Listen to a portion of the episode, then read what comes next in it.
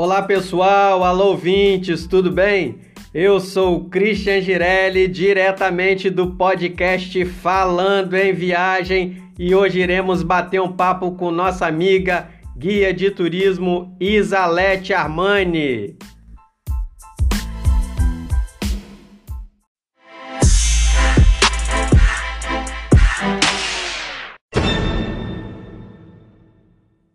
Olá, Isalete, tudo bem? Obrigado pela participação e seja bem-vinda ao nosso podcast. Conta para os nossos ouvintes o que faz um guia de turismo.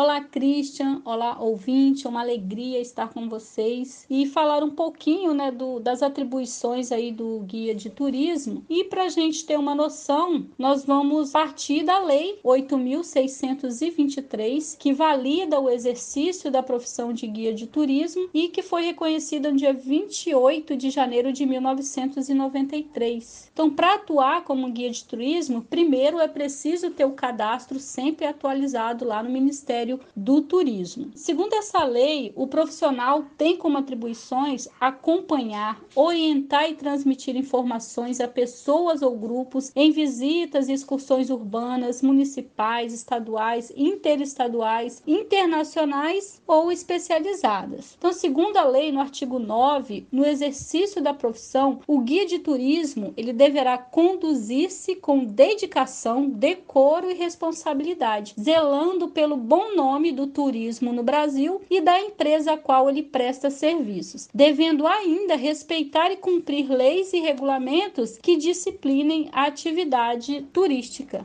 Então essas foram as informações assim mais ligadas à lei e particularmente eu considero o guia como um elo da cadeia produtiva do turismo. É ele que está em contato direto com o turista. O guia participa da realização dos sonhos dessas pessoas e tem como missão garantir uma viagem agradável, segura e que atinja os objetivos esperados para aquele destino. O guia contribui na boa comunicação social, compartilha conhecimentos informações informações, está sempre atento aos detalhes para que a experiência nos locais visitados seja a melhor possível. A presença do profissional guia de turismo é o diferencial para oferecer um serviço de excelência junto ao grupo. É o guia que prepara o turista para aproveitar o melhor de cada local visitado é ele que aproxima o turista da cultura, da religiosidade, das curiosidades, da gastronomia e de tantos contos e encantos tecidos no decorrer da história de cada lugar. O desenrolar do trabalho do guia é como uma grande coxa de retalhos, costurada pedacinho por pedacinho, valorizando personagens, monumentos, manifestações culturais e tantas outras situações, proporcionando ao turista vivenciar momentos marcantes em sua viagem. E para que tudo aconteça de forma espontânea e prazerosa, é preciso que o guia tenha conhecimento e informações atualizadas dos roteiros no qual trabalha e sensibilidade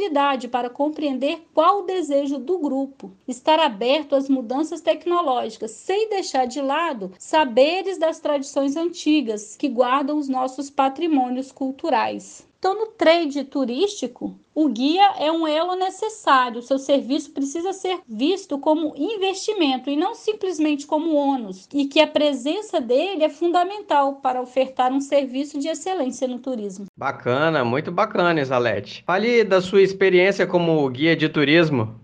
A minha memória, ela traz alguns momentos que eu vivi quando eu era bem criancinha, ainda na comunidade eclesial de base, junto com a minha mãe, e a igreja católica sempre saía, né, com seus membros para fazer excursões para Aparecida do Norte, festa de Corpus Christi, né, aqui no interior do estado, ali em Castelo, Paraju, em Domingos Martins. Então eu recordo em alguns momentos, né, que minha mãe me levava para esses passeios e eu achava muito legal. Você vê que até hoje está guardada aqui na memória. E profissionalmente, eu começo no turismo em 2005, quando eu me matriculei num curso técnico em turismo. Logo após eu ter concluído o ensino médio lá na modalidade de jovens e adultos, que eu tinha passado um tempo fora da escola, né? O meu pensamento era que no curso técnico eu teria um entendimento maior sobre o que poderia ser o mundo do turismo e aí sim, depois, se eu gostasse daquele segmento, eu daria continuidade, fazendo uma faculdade, né, de turismo. Isso era o que eu pensava, né? Aí foi no curso técnico que eu me apaixonei pelo turismo e decidi encarar os desafios que estavam por vir. Em 2007, eu ingressei na faculdade de História com o objetivo de agregar valor à profissão de guia de turismo, que eu já havia escolhido. No início, eu atuei como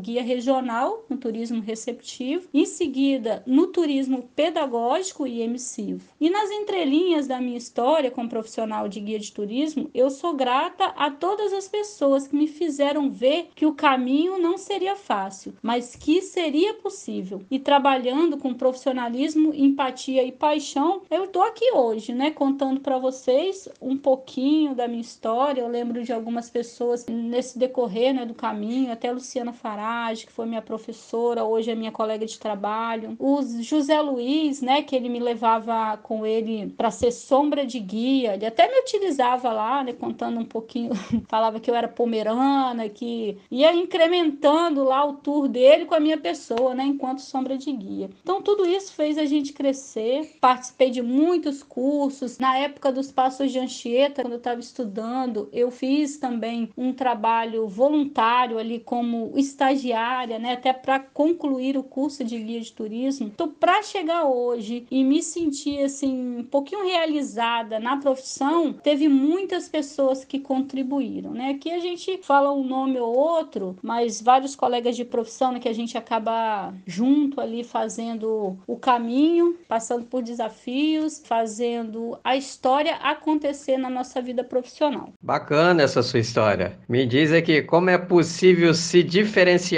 Cristo, eu acredito que nós somos diferentes por natureza um do outro. Então, diferenciar seria uma questão assim, de cada um fazer do seu jeito o melhor que pode. E no dia a dia, o guia de turismo é colocado à prova em todo momento. Então, é preciso atuar com paciência, com empatia, cuidado e respeito na relação com o turista e principalmente com os colegas de trabalho. E com os novos protocolos de segurança devido ao novo Covid-19, será preciso aumentar a dose desses elementos ainda mais e acrescentar os cuidados com a higiene pessoal, com equipamento de trabalho e também na relação direta com o turista. É isso aí.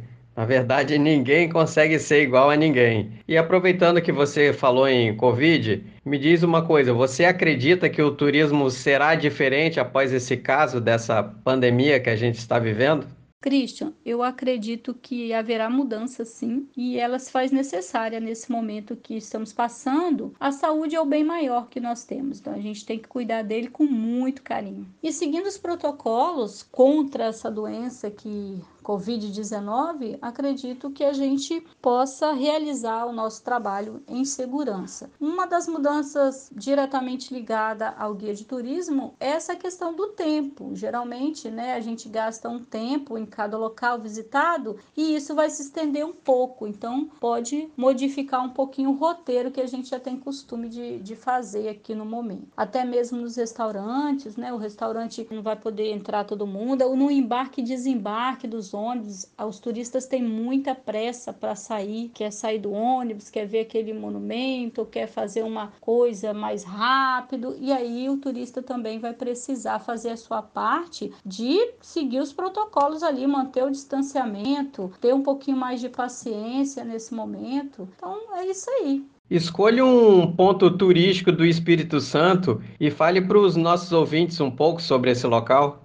O Espírito Santo, ele é um estado que tem o dom de encantar. E é uma alegria a gente que mora aqui falar né, do estado em que moramos. Principalmente eu que sou guia de turismo, é, eu falo através da minha experiência, que diretamente ali né, com o turista, que as pessoas que escolhem o Espírito Santo como destino turístico, eles voltam para suas casas encantados e com suas expectativas superadas em relação ao nosso estado. Nós temos um povo que se orgulha de ser capixaba, um estado que é rico em história, em geografia, em cultura, rico em folclore, em natureza, em religiosidade, em monumentos tombados pelo IFAM, tanto materiais quanto imateriais, citando como exemplo o ofício das paneleiras de Goiabeiras, que foi o primeiro bem cultural escrito no livro dos saberes. Foi no dia 20 de dezembro de 2002. Então, o primeiro patrimônio imaterial registrado no livro dos saberes aqui no Brasil foi as panelas de Goiabeiras. Então, o Espírito Santo tem um povo diversificado, a sua parte física é diversificada. E é isso que torna ele mais rico nas experiências e contribui para o seu crescimento no turismo. A cidade de Vila Velha eu considero como um verdadeiro tesouro aqui para o turismo.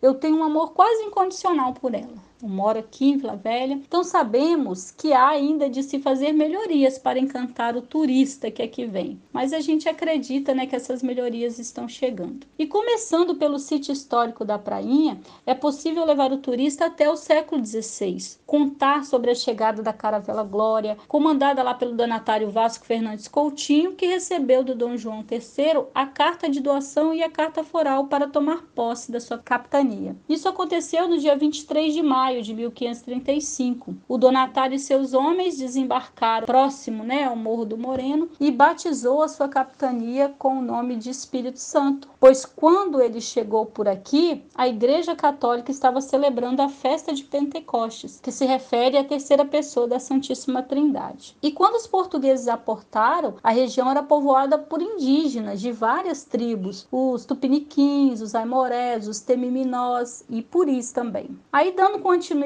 nós vamos até a Casa da Memória, que está ali no, no sítio histórico da Prainha. Essa casa foi construída lá no final do século XIX e ela guarda um acervo permanente sobre a história da colonização do solo espírito santense e também da evolução da cidade de Vila Velha. Ainda na Casa da Memória, nós temos a estátua do Vasco Fernandes Coutinho, feita com material desenvolvido pelo próprio Toro Hipólito Alves, que ele utilizou pó de minério, calcita e resina. E o capixaba Hipólito, ele também esculpiu a estátua da Luísa Grimaldi, nascida em Portugal, que foi casada com Vasco Fernandes Coutinho Filho, o segundo donatário do, do Espírito Santo, e que após a morte do seu marido, Luísa Grimaldi, se tornou a primeira e única mulher donatária de uma capitania. Olha que legal, né? Como que isso enriquece a nossa história. E um dos feitos da dona Luísa Grimaldi foi a doação do terreno onde está o convento da Penha. A área pertencia à sua fazenda, a fazenda da Costa, né, o sítio do Ribeiro, e dando um salto na história, nós temos ali também na Casa da Memória o Bonde 42, que está em exposição e nos levam lá para o século 20. A inauguração foi em 1912, na gestão de Jerônimo Monteiro. O bonde fazia um percurso de 10 quilômetros, saindo ali da Prainha até o bairro Paú. E o meio desse percurso era na estação de Aribiri. Então a circulação do bonde nesse período, ele contribuiu para o surgimento dos primeiros núcleos urbanos ali em Vila Velha. E saindo um pouquinho da Casa da Memória,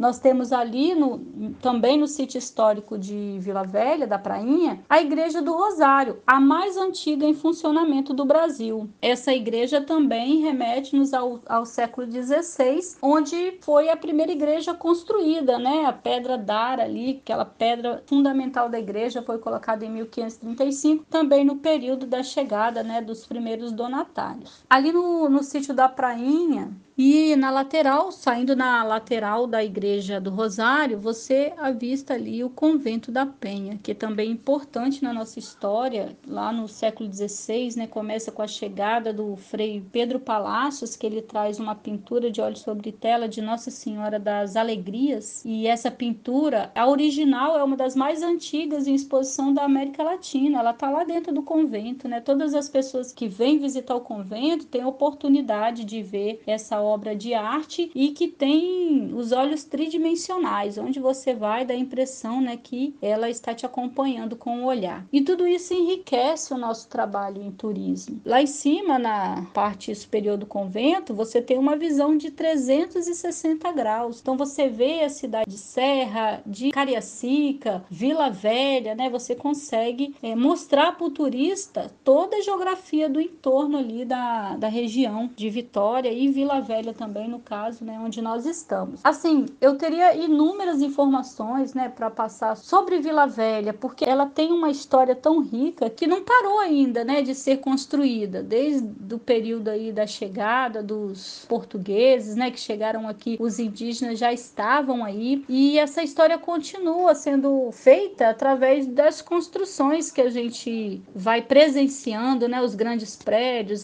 o crescimento imobiliário da região. Então, nesse passeio em Vila Velha, a gente não pode esquecer do Congo, né, ali da região da Barra do Jucu, a diversidade de praias que nós temos no entorno aqui de Vila Velha, a adrenalina da aventura ali, quem faz o, o rapel, né, no Morro do Moreno, que sobe aquele morro, né, e chega lá e tem uma visão belíssima também da nossa costa. A gastronomia, gastronomia boa que a gente tem aqui, a muqueca capixaba, a torta capixaba. E o, o que vem, né, aquele peruá frito na beira da praia. Então tudo isso agrega valor à nossa cidade de Vila Velha e as pessoas vêm às vezes pelo nome e falam assim: "Ah, eu pensei que Vila Velha fosse uma cidade mais considerada assim esteticamente velha" e eles veem que é uma cidade em pleno crescimento. Aí também sem esquecer de falar da Chocolates Garoto, que é um ponto também que as pessoas fazem questão às vezes de ir, até porque a única fábrica de, de chocolates Garoto é aqui, a base dela é aqui, mesmo que ela esteja hoje administrada pela Nestlé, mas a identidade dela é capixaba. Outra coisa também é esses pontos culturais que se mistura com turismo de lazer, turismo pedagógico, né, que é muito rico ali quando as escolas se colocam a ensinar, a dar aquele gostinho para seus alunos, né, sobre o que é a colonização do solo Espírito Santense. Então, Vila Velha é o local apropriado para esses acontecimentos. É isso aí, Zalete, muito bacana. Então, faça para os nossos ouvintes as suas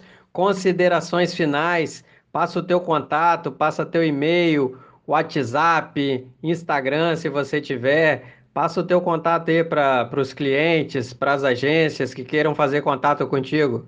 O segmento do turismo é importante para o Espírito Santo, que os ganhos vão além dos bens materiais, eles atingem a autoestima do povo capixaba, traz perspectivas de dias melhores. E eu quero fazer um convite a você, ouvinte. Venha nos fazer uma visita, vivenciar, saborear e curtir o que temos de bom para oferecer. O Espírito Santo com certeza vai te surpreender. E eu quero agradecer de coração essa oportunidade de partilhar um pouquinho da minha experiência como guia de turismo turismo. Christian, parabéns por sua iniciativa. Ela contribui para o bom desenvolvimento do turismo e desejar a todos nós muita saúde, muita fé no que virá e muita alegria de viver. No Facebook e Instagram vocês podem procurar por Isalete Armani. Meu contato por e-mail é isarmani.yahoo.com.br, ou seja, Índia, Zulu, Alfa, Romeu, Mike, Alfa, November india@yahoo.com.br. E o meu telefone, meu contato pelo WhatsApp é 998 11 6619. Um grande abraço e até breve.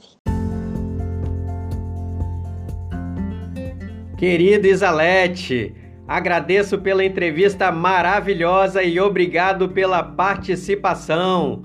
Valeu!